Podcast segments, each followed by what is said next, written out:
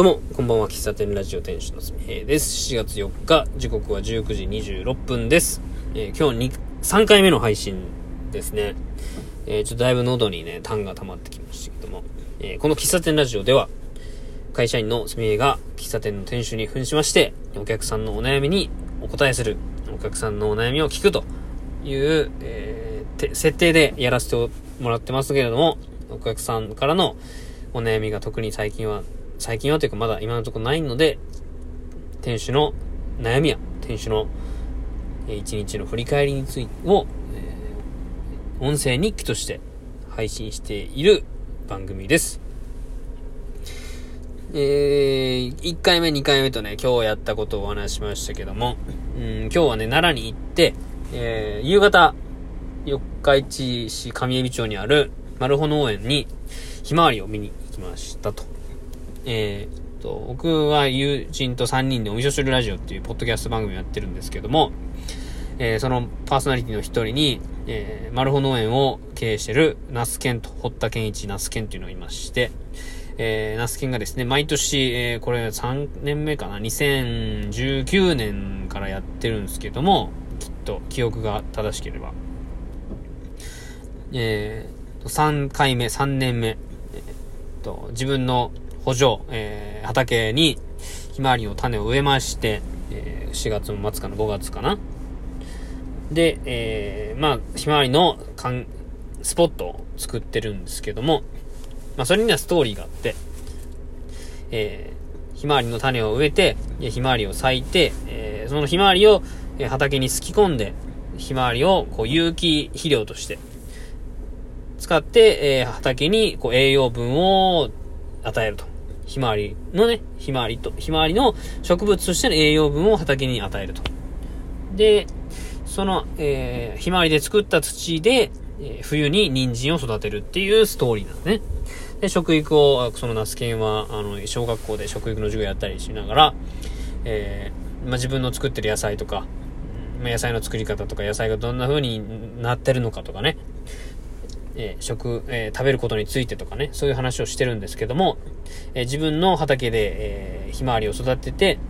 え人参を作るまでのストーリーを、えここ3年やってますね。で、人参も小学校に出荷したりとか、えその人参ひま、ひまわりで作った人参ですよっていうのをすやつがスーパーに並んだりとかっていうのは、え過去、えやってました。で、ひまわりの咲かせることで、えー、この地域では多分一番早いひまわり畑だと思うんですけども、うん、まあ、今年はね、ちょっと予定よりも1週間近くちょっとさ、えー、開花というか満開がずれてきました。なかなかね、天気が続かなかったりとか、うん、曇りが続いてたんで、ちょっと時期ずれたんですけども、今日、昨日、今日あたりでだいぶね、あのー、最近誇ってまして。で、僕が今日5時半ぐらい、5時6ぐらいに行ったんですけど、えー、夕方にもかかわらず、日曜日の夕方にもかかわらず、写真を撮りに来てる方がたくさんいましたし、えー、ちょうどナスケンが、えー、畑にいたんで聞いたら、まあ、今日ずっとね、絶えず人が来てたみたいです。え、まあ今日は晴れてたんでね、晴れてたというか、あまり降ってなかったんで、まあ、ただ、昨日、おとといの雨で、だいぶ畑はぬかるんでましたけども、うん、ひまわりは元気よくね、咲いてました。えー、この近所の方に限らず、インスタグラム、特にインスタグラムかな、えー、マルホひまわりっていうハッシュタグで、えー、とか、マルホ農園で、えー、園主が毎日、そのひまわりの、こう、咲いてる様子、種、種を植えてから、つ、えー、こう芽が出て、つぼみがになって、こう、開花するまでの流れを毎日、インスタグラムで投稿してくれてたんですけども、まあ、それを見た、えー、写真好きな人とか、うん、ここ最近ちょっと外出できずに、ちょっとこう、ストレス溜まってるような人とか、まあ、家族連れとかね、まあ、いろんな方がいらっしゃってまして、写真を撮って、え、それを、まあ、それ、また SNS でアップするみたいな流れがね、できてますよ。で、今回、あの、四日市の商工会議所さんが主催してる、四日市で見つけたっていうハッシュタグで投稿している、こう、四日市の魅力発見みたいなね、企画がありまして、まあ、それと、まあ、勝手にタイアップっていう形ですね。うん、ま、ナスケン自体も、えー、丸尾ひまわりっていうハッシュタグと、四日市で見つけたってハッシュタグをつけて投稿してくださいみたいなのをね、えー、事前に言ってまして、うんと、丸尾ひまわりってハッシュタグでもそうですけども、四日市で見つけたっていうインスタグラムのハッシュタグで検索してくれると、あの、四日市ってあの結構ま工場夜景とか、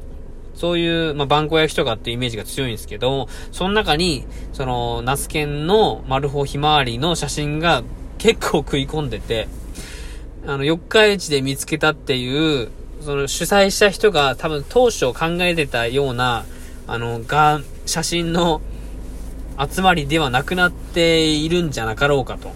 あの、ひまわり黄色じゃないですか。で、四日市の風景ってのは、まあ、夜の風景、夜景がね、州というか、あの、海とか、その、立体、あの、高速道路のね、下から映った、あの、大きな巨大建造物とかね、そういうイメージで、ちょっとこう、暗いイメージなんですけど、ひまわりの写真が並ぶことでめちゃくちゃ明るくなってるんですね。まあ、ぜひインスタグラムやってる方はね、見てみてくださいよ。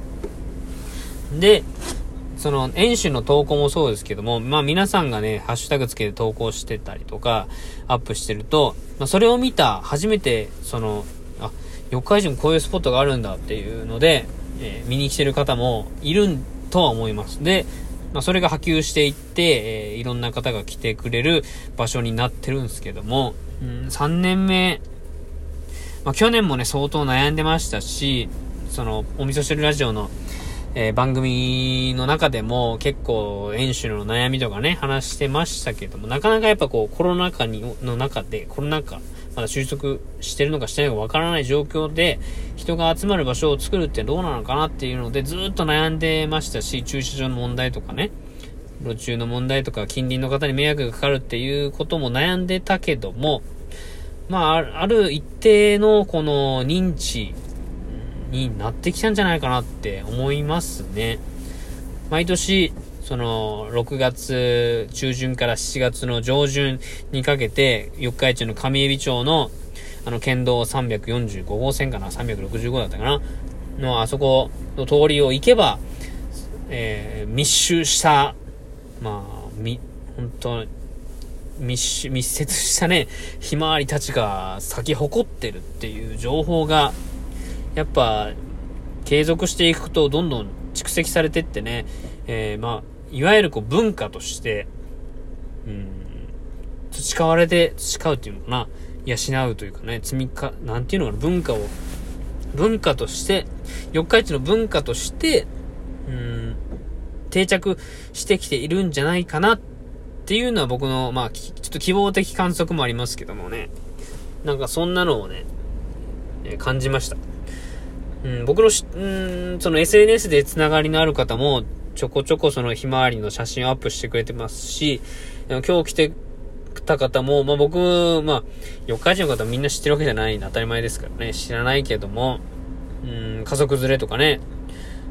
こう写真をめちゃくちゃ撮ってるんですよ。こう、スマホもだし、えー、デジ、その一眼で撮ってる方もいますし、やっぱ人に影響を与えられる場所っていうのはすごいっすよね。うん。まあ、演習はこれ自分一人では、えー、やれなかったと。まあ、全国にいるオーナーさんのおかげですみたいなね、こととか来てくれる方のおかげですみたいなこと言ってますけども、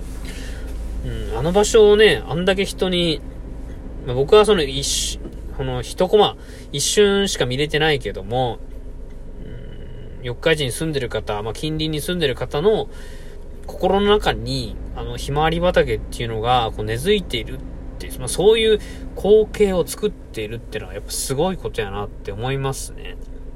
うん。やっぱ、こう、気持ちのね、こう、浮き沈みがあったりとか、なかなか近、こう、や、やりたいけど、こう、心と体がついてこないみたいな状況もありましたけども、